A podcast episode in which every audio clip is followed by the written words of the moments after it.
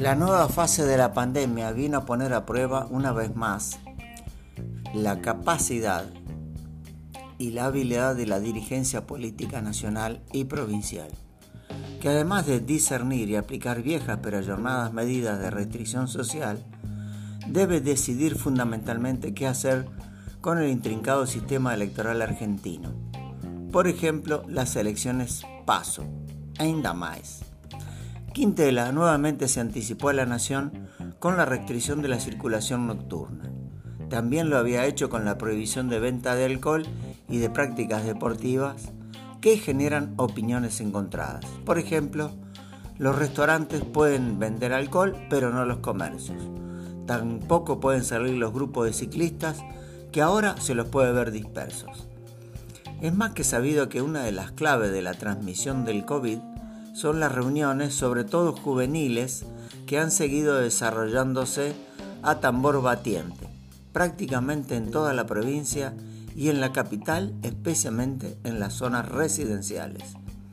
Este es uno de los frentes fundamentales para afrontar la expansión de la enfermedad. Pero en la gran mayoría de los casos, cuando llega la policía, si es que llega, se encuentran jóvenes vinculados al poder. Es en esa situación en que los agentes se ven envueltos en la contradicción entre ser la policía amiga del vecino que quiere el gobierno o la policía coercitiva que exige el momento. Este camino del medio exige del personal policial no solo un alto nivel profesional, sino sobre todo un humanismo que generalmente se adquiere a temprana edad en el hogar y que luego una educación acorde, sobre todo secundaria, reafirma. Pero más allá de la formación, tuvo, tiene y tendrá gran importancia el respaldo institucional y político para el actuar policial. Si no, el objetivo será cada vez más difícil de alcanzar. Respecto de las PASO, Quintela, junto a los gobernadores del norte, también se adelantó a pedir su suspensión excepcional.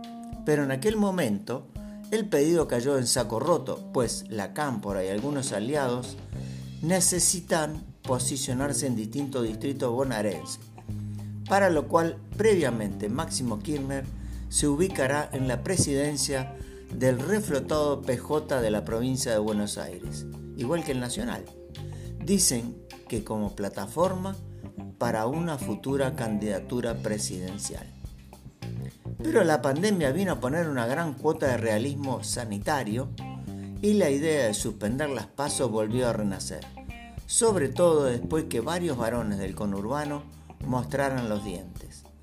El spot del intendente de Esteban Echeverría, Fernando Gray, con una gran bandera del PJ en la terraza del edificio del Ministerio de Desarrollo Social en plena Avenida de Julio dejó helado a Máximo. La letra del spot dice cosas como los leales parecemos disidentes y algún día les hará juicio la historia. Suena épico, ¿no?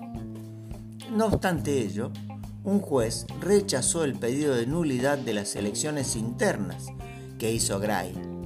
Adivine qué juez fue. Sí, fue el flamante juez electoral Ramos Padilla. ¿Le suena? ¿Gray dirá que esto es low fair? Seguramente que no. Todo está listo para que el 2 de mayo Máximo asuma como presidente del PJ bonaerense. Por supuesto, sin elecciones. Es decir, ya no estará la cámpora solo bajo su égida, sino todo el peronismo. Habrá dejado de ser kirchnerista para ungirse como peronista.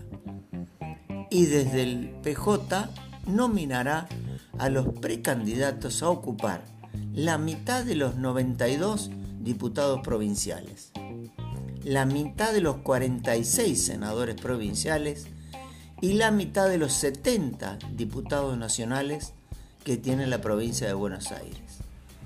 Y esto es lo que incumbe a La Rioja y al resto de las provincias, porque bajo un débil barniz de federalismo, la realidad, la que impone el designio político del país, es Buenos Aires, la provincia de Buenos Aires, ya no la capital federal. Carlos Menem, en su momento, lo entendió bien y por eso eligió al ex intendente de Lomas de Zamora, Eduardo Dualde, como vicepresidente para llegar a la Rosada.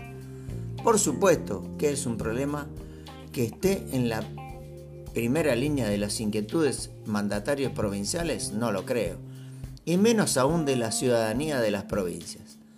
Pero es una tenaza de hierro para el país que habrá que resolver, puesto que quien se haga con el control político de Buenos Aires será una especie de Rosas 5.0. Con el aumento de la pobreza, el más golpeado fue el conurbano bonaerense.